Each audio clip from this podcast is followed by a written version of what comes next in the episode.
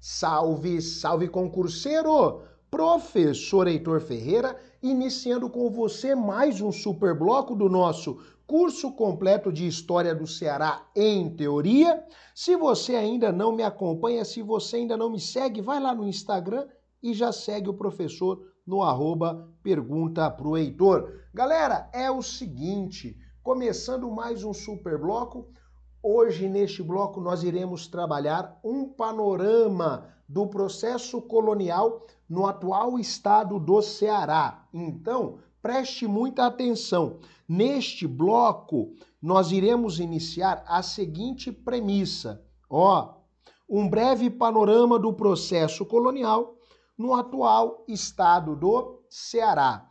Professor, como assim? Vamos entender o seguinte aspecto. O atual estado do Ceará, ele passou por um processo amplo de transições.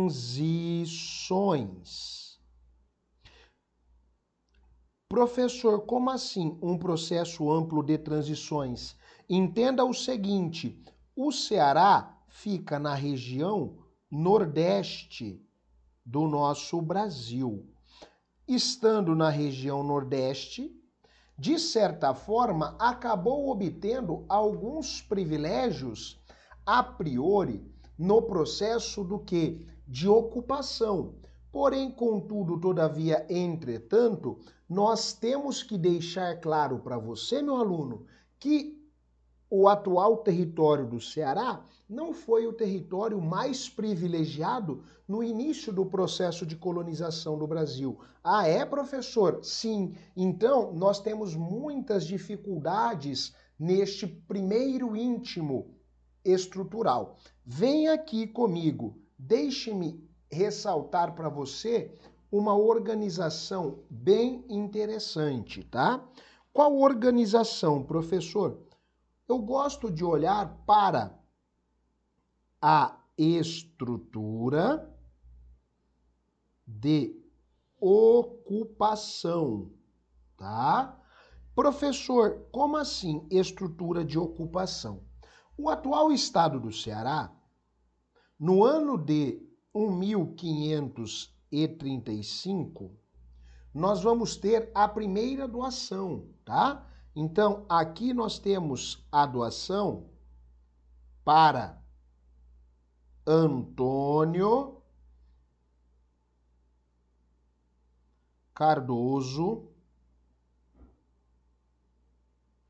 de Barros. Ó, então quando eu penso neste íntimo de estrutura base, Antônio Cardoso de Barros foi o primeiro a receber o território que nós conhecemos, que nós chamamos hoje por Ceará. Professor, ok, maravilha. O que que eu preciso ressaltar? O Antônio Cardoso de Barros não, não chegou a ocupar o seu território. Sério, professor? Sério. E aí eu tenho que ressaltar, né? Eu tenho que ressaltar. Na ocasião, este território nós chamávamos de capitania. Isso aqui é comum em muitas fontes historiográficas. Capitanias do Ceará. Professor, a capitania do Ceará pode aparecer na minha prova? Pode. Essa capitania do Ceará, que eu estou ressaltando a você, ela era bem ampla, ela era bem ampla na região. Como assim? Deixe-me ressaltar de forma bem evidente. Essa capitania do Ceará, ela era composta por três regiões. A região do Rio Grande, que nós chamamos hoje de Rio Grande do Norte, a capitania do Ceará e a capitania do Maranhão. Então, quando a gente fala dessa capitania do Ceará que foi doada a Antônio Cardoso de Barros, a priori na data de 1535, pegava mais do que somente o território do atual Ceará, certo? É um pouco mais amplo. Eu gosto de ressaltar que, ironicamente, ironicamente, o momento em que o senhor Antônio Cardoso de Barros decidiu vir à sua capitania, ele acabou morrendo. Sério, professor? Sério? Lembra, houve um navio naufragado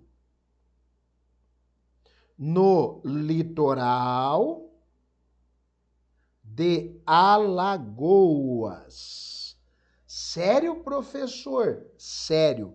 No litoral de Alagoas, lembro-me como se fosse hoje. O ano era 1556. Foi neste naufrágio, meu aluno, que você precisa se recordar que o Dom Pero Sardinha, o primeiro bispo brasileiro, foi comido pelos nativos que praticavam a ideia do antropofagismo. Comia gente. Você está brincando, professor? Não. Então, a priori, o Antônio Cardoso de Barros nunca, nunca quis vir à sua capitania, a capitania do Ceará. E no momento em que estava vindo, bang, houve este naufrágio e ele morreu. Nossa, professor, ok, beleza. O que eu tenho que ressaltar? Dois fatores importantes. Quais são eles? O primeiro fator que pode aparecer na sua prova, tá? A figura de, a figura de Pero Coelho de Souza. Pero Coelho de Souza entra para a história na chamada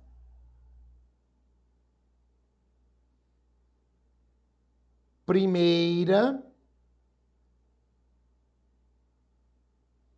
tentativa séria perceba, séria de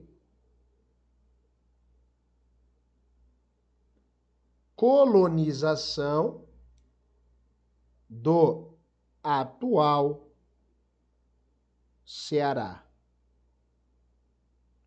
Então, sempre que você, meu aluno, pensar ou vier na sua prova quando teve início o processo de ocupação efetiva ou séria do Ceará, você vai se lembrar de Pero Coelho.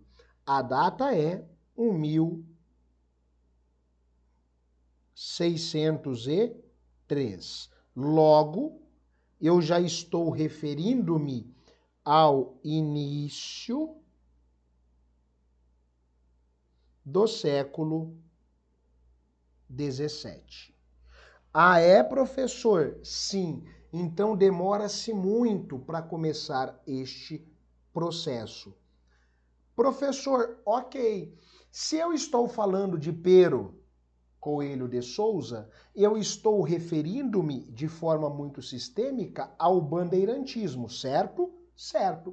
Então, deixe-me ressaltar alguns elementos estruturais de grande valia, de grande valor para a sua prova. Quais elementos? Vem aqui comigo.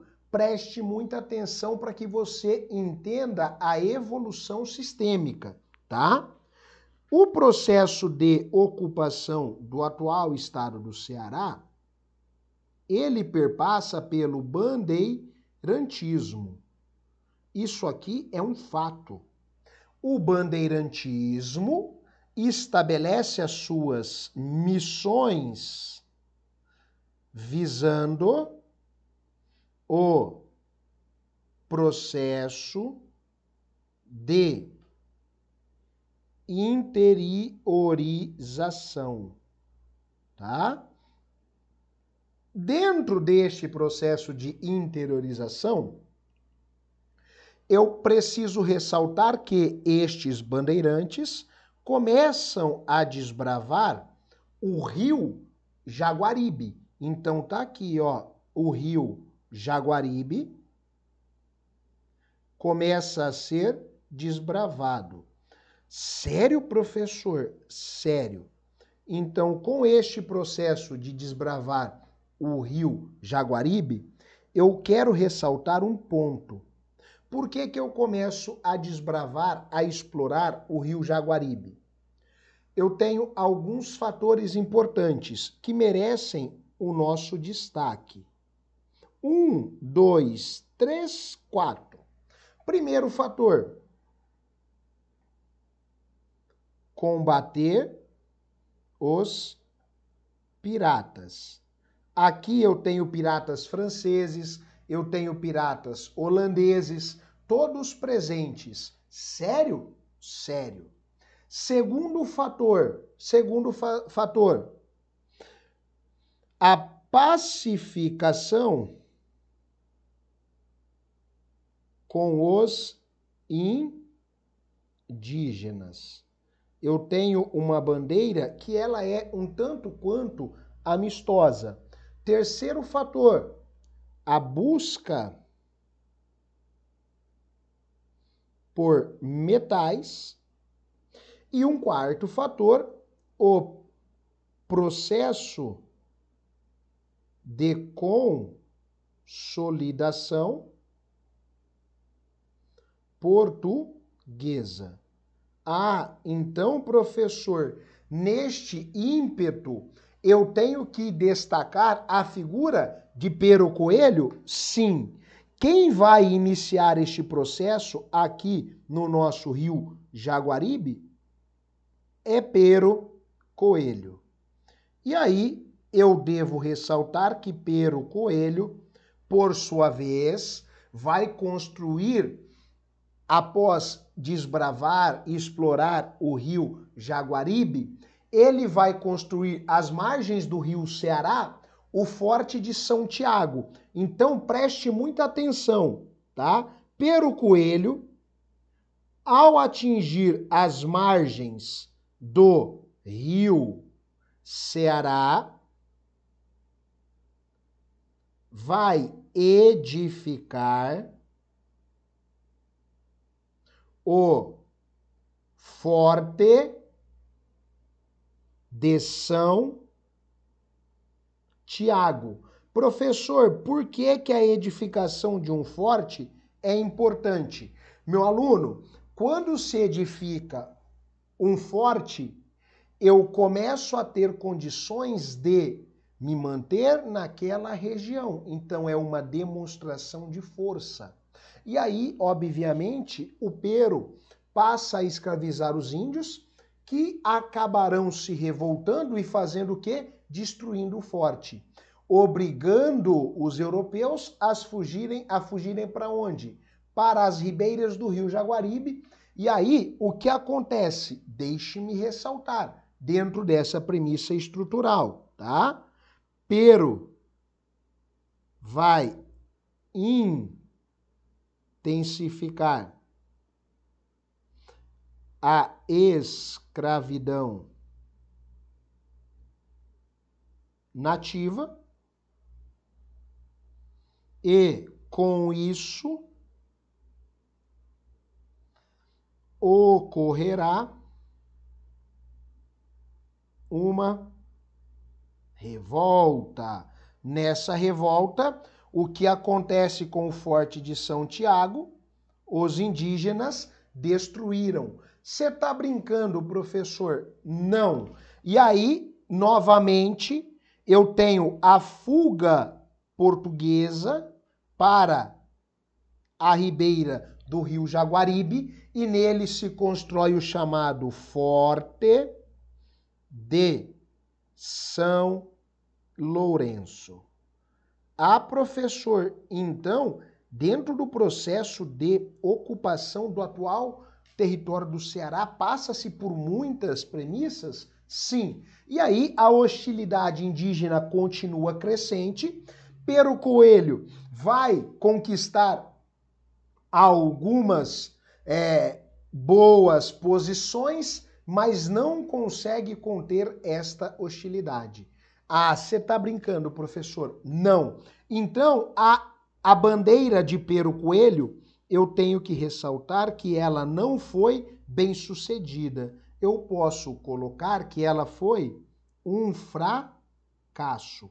Ah, professor, não acredito nisso. Pois bem, pode acreditar. O fracasso de Pero Coelho fez com que a coroa preocupasse-se com a região um processo natural. E aí o que vai acontecer? Após o fracasso de Pero Coelho, nós vamos ter uma mudança. Qual mudança, professor? O envio dos padres jesuítas. Então, perceba, não foi fácil este processo de ocupação do atual território do Ceará. O ano é 1607. Deixe-me ressaltar aqui para você. 1607, após o fracasso de Pero Coelho, nós vamos ter o envio dos padres jesuítas. O senhor Francisco Pinto e o padre Pereira Figueira. Qual era o objetivo dos padres jesuítas na ocasião? Meu aluno, um objetivo sólido. O intuito era evangelizar os nativos na região nós tínhamos os silvícolas. Ah, é? É. É um processo de evangelização ou, para quem prefere, a catequização. A aproximação entre o europeu português para com o nativo. Estes dois padres avançaram até a Chapada de Ibiapaba, onde ficaram até a morte de Francisco Pinto, e depois, na sequência, o padre Pereira Figueira retorna a Pernambuco em 1608, também sem grande sucesso. Eita, professor, então o início foi bem conturbado, não? O início foi muito conturbado. Professor, tá, beleza? O que nós temos que entender agora? Existe um colonizador que ganha o status, o status de o fundador do Ceará. Tem isso, professor? Tem. Merece atenção toda. Então, deixe-me ressaltar para depois a gente resolver aí com você uma questão para fixação e para aprofundamento. Então, vem aqui, vem aqui. Eu tenho que ressaltar a premissa do chamado o fundador do Ceará. Professor, quem recebe este apelido? O senhor Martim Soares Moreno. Martim Soares Moreno recebe esta titulação porque no início do século XVII, o ano era 1612, ele vai começar a construir às margens do rio Ceará o chamado Forte de São Sebastião. Então preste muita atenção, Martim Soares Moreno, que nós ainda veremos um bloco só falando dele, então não se desespere. Ele vai fundar as margens do rio Ceará, o chamado Forte de São Sebastião, conhecido atualmente como Barra do Ceará, a divisa entre os municípios de Fortaleza e Calcaia, tá? E professor, este processo vai acontecer no início do século XVII? Sim, tá? Essa colonização da região realizada por Martins Soares Moreno foi dificultada, dificultada pela forte oposição das tribos indígenas e as invasões de piratas europeus. Sério, professor? Sério. Tem como você dar um exemplo? Tem sim. A presença de piratas europeus acontecia com grande constância. Em especial, nós podemos demarcar holandeses e franceses. Professor, tem como dar um exemplo? Tem. Tem. Qual exemplo? Havia no território do atual Ceará um forte que foi edificado pelos holandeses. Sério, professor? Sério. O chamado Forte de Schonenborg. Professor, que forte é esse? O forte de Schonenborg, um forte holandês, tá? Na chamada embocadura do riacho de Mahajaitiba, nós tivemos a tomada do forte pelos portugueses. Então, o forte de Schonenborg ficou nas mãos dos holandeses até 1654. Olha o período, muito longo. E aí, quando o forte de Schonenborg foi dominado, ele passou a ser chamado de Fortaleza de Nossa Senhora do Assunção. Então, quando Schonenborg foi dominado, eu tenho a conversão. Eu passo a chamá-lo do que? De Fortaleza de Nossa Senhora do o do de Assunção. Ah, então, professor, em 1654, o forte holandês foi tomado por quem? Por portugueses. Ah, isso é bem interessante para a gente pensar, né? É muito interessante. E aí começa-se, em volta dessa fortaleza, a fundação da segunda vila do Ceará, a Vila do Forte, ou Fortaleza que depois de muitas disputas políticas entre Aquirraz e Fortaleza, a última passou a ser a capital do Ceará, oficialmente a partir de 13 de abril de 1726. Tranquilo? Sem novidade? E para a gente fechar e resolver uma questão para fixação, eu tenho que lembrar que nós tivemos duas frentes de ocupação sobre o território cearense à frente do chamado do Sertão de Fora, controlada por pernambucanos que viam pelo litoral, e à frente do chamado do Sertão de Dentro, dominada por baianos. E aí nós temos todo este processo do que? De interiorização. Ah, professor, maravilha, show de bola. Vamos então responder uma questão para fixar este conteúdo? Bora, bora, bora. Questãozinha na sua tela diz o seguinte: No início da ocupação e da colonização do Ceará, sua principal característica era a atividade pastoril. Neste momento, os colonizadores buscaram os índios nativos, impondo-lhes uma maneira de viver e de trabalhar. Isto aqui é o processo do que? De aculturação, um domínio europeu que vai contar de forma muito consistente com a forte presença dos jesuítas. Os índios resistiram à escravidão e muitos fugiram para regiões mais distantes, longe do alcance dos portugueses.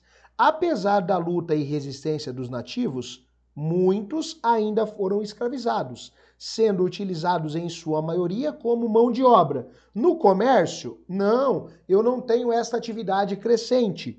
Na mineração, menos ainda. Eu não tenho a extração ampla de minério da região do atual Ceará. Na pecuária, opa, interrogação nela. Na agricultura, não tenho com esta solidez no início deste processo. Então, meu aluno, foi no uso da pecuária nesta atividade pastoril em que estes indígenas que estavam fazendo o processo de fuga, a fuga das proximidades com com os europeus se estabeleceram. Tranquilo? Bate um print agora, bate um print aí, ó. Printou? Marca lá o arroba pergunta pro Heitor, o arroba objetivo concursos e poste aí nas suas redes sociais para a gente repostar. E eu aguardo você no nosso próximo encontro. Valeu, guerreiro! Até a próxima!